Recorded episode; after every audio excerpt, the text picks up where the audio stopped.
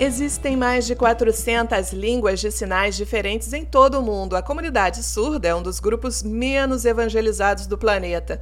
Todos precisam da Bíblia completa, traduzida para a língua de sinais. Segundo estudos internacionais, apenas 5% da população surda do planeta pode ser evangelizada. Em Angola, o Ministério com Surdos, coordenado pela missionária de Missões Mundiais Rosângela Tech, desde 2004, mostra que é possível alcançar os surdos com a palavra de Deus, investindo nas áreas de educação, comunicação e justiça. Na escola Pamós, pessoas que tinham dificuldades para falar com seus próprios familiares agora podem se comunicar e conhecer o verdadeiro amor, Jesus Cristo.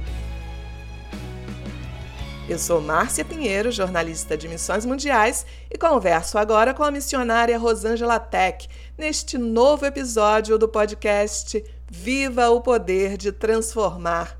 Missionária, eu queria que a senhora contasse para a gente como começou este ministério com surdos aí em Angola. Ah, é, é um prazer estar falando sobre como Deus ele tem se preocupado com os surdos em todo o mundo. E Deus tem usado missionários em várias partes para olhar entendendo que o Evangelho é para todos. Então, todos precisam conhecer o Evangelho do Senhor Jesus Cristo.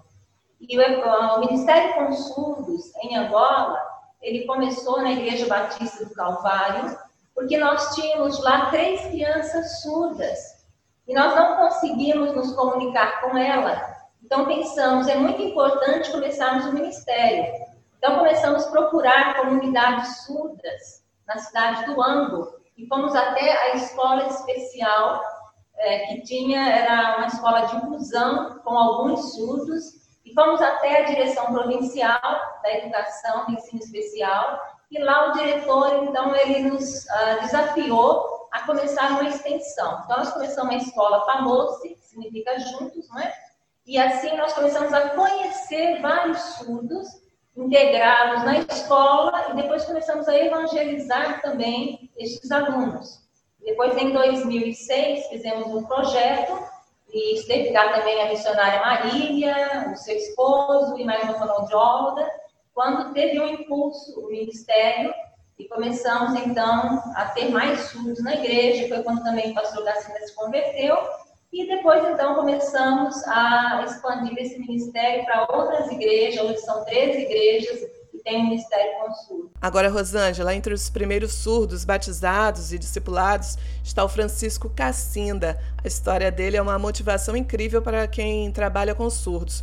O Cassinda passou a estudar no seminário de Angola e hoje ele é pastor, não é isso? E como disse antes, uh, o Ministério com Surdos em Angola começou na Igreja Batista Calvário. E depois, quando já estávamos com o Ministério consolidado, nós começamos a expandir para outras igrejas. E sempre que falávamos sobre Angola no Brasil, é, falamos também do testemunho do missionário Cassinda, que ele já era evangelista, começou a alcançar outros e ajuda mundiais, decidiu aceitar o, hoje pastor Cassinda como um obreiro da terra, um autóctone, e em parceria com a Convenção Batista de Angola. Então, a visão foi passada né, através da junta para a Convenção Batista de Angola, e começamos a expandir o Ministério Consultos para outras províncias. Nós temos 18 províncias em Angola. E dessas nós já alcançamos quatro nas cidades capitais. E a visão da Convenção Batista de Angola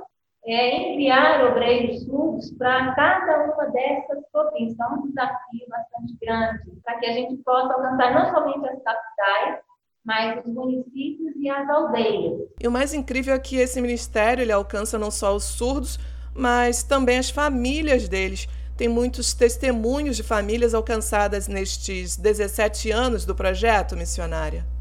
Quando nós começamos, nós sempre tivemos a preocupação de alcançar famílias. Quando nós começamos esse trabalho do Ministério com Surdos, nós tínhamos uma família, como eu contei, tinha três crianças e as famílias não conseguiam se comunicar. E quando nós começamos o trabalho, as famílias começaram a entender a importância de comunicar melhor com eles. Nós tivemos a, a Bia, João e a Mila, que eram da mesma família, pais ouvintes e elas eram surdas. e uma delas, a Mila, acabou por falecer. Mas o João e a Bia, eles cresceram, hoje são já adultos, e aceitaram Jesus como Salvador. E para além da família da Bia, outras famílias foram alcançadas. O José Capinhava, que também hoje é um dos obreiros surdos, ele aceitou Jesus como Salvador, também começou a evangelizar, trabalhar. E o José casou-se também com uma jovem surda que foi alcançada na província do Lubango, da, da Huila, na cidade do Lubango. Então, essa moça foi alcançada pelo Ministério dos Surdos e eles se casaram. Hoje tem uma filhinha. E assim, outros casais. Temos também um outro casal numa outra província do Namibe, que foram alcançados com o Ministério dos Surdos. Dois se converteram, estão casados hoje. E várias famílias ah, como a família da Bia, a família do Zé e outras famílias que têm sido alcançadas. E o nosso desejo é trabalhar não somente com os surdos e excluí-los é? Da família largada, que é a família africana, mas ajudar na integração na igreja, na sociedade e fazer com que eles sintam-se parte da igreja, porque eles são eu sei que são muitas as histórias, mas eu queria que você destacasse para a gente uma que você lembra com um carinho assim maior. Queria falar um pouquinho sobre a família do Gabriel, um outro Gabriel. Nós temos muitos Gabriéis aqui, né? Este Gabriel, ele nasceu surdo, então ele não é oralizado, ele depende dos sinais. Quando nós conhecemos o Gabriel, ele estava vivendo um, momento muito triste da vida dele, né? ele é casado, a esposa é ouvinte, ele já tinha alguns filhos, também todos nasceram ouvintes. Ele não conseguia se comunicar nem direito com a esposa, nem com os filhos, nem com os pais. E a mãe dele morreu. E quando a família, a mãe morre, então o Gabriel começou a beber e a vender bebida. E a vida dele foi sendo cada vez pior. Ele não conseguia falar das suas emoções, o que ele sentia, a tristeza que ele sentia, então ele buscava refúgio na bebida. E a vida foi cada vez pior, até chegou a levar surra por causa da bebida. E então começamos a evangelizar o Gabriel, a discipular, e ele deixou a bebida, começou a aprender sinais, começou a entender melhor o evangelho através dos sinais e ele vendia bebida, nós também. Ele começou a trabalhar na escola famosa, deixou de vender bebida, começou a trabalhar conosco. E ele compreendeu o Evangelho, aceitou Jesus como Salvador, e para que ele pudesse se comunicar melhor, porque ele tinha muita dificuldade, ele não conseguia falar com nenhum dos familiares dele. Então a esposa começou a aprender um pouco de sinais, ele começou a ensinar sinais para o filho dele, conforme ele aprendia, ele também ensinava.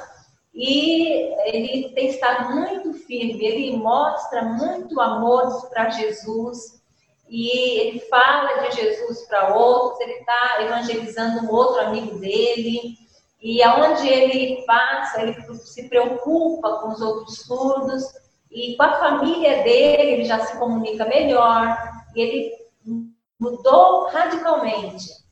É, nós vemos que o Gabriel agora ele está muito mais integrado com a família e integrado também com a, a esposa, ele se comunica melhor com a esposa, ele se comunica melhor com os filhos, e ele tem sido uma bênção muito grande na igreja, e ele saúda todo mundo, ele cumprimenta, ele é muito feliz. Então ele não tem não sente rejeição, não demonstra isso, né? Mas ele se dá com todo mundo, tem sido uma grande bênção. Estamos a discipular a família, a esposa dele também agora. É uma bênção, Gabriel.